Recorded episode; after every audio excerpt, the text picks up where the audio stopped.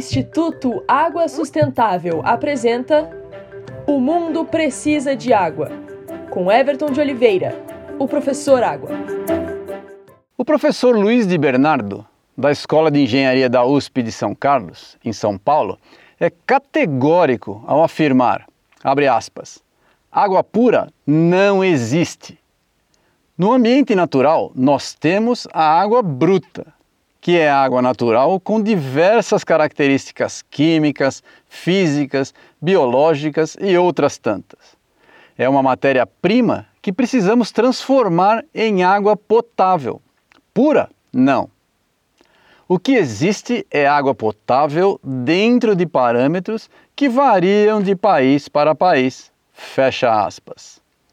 Assim, Objetiva e sem romantismos é a forma técnica e científica que se usa para a água.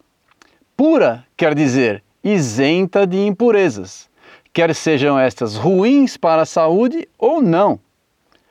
A água completamente isenta de impurezas não é encontrável na natureza. Mas não se preocupe, essas impurezas da água potável, aquela que nós ingerimos, são sais minerais dissolvidos que são necessários para a nossa saúde. Claro que usar o termo água pura para água limpa e boa para se beber ainda será entendido, mas agora você já sabe o que ele quer dizer de verdade. Aqui é o professor Água, do Instituto Água Sustentável, porque o mundo precisa de água.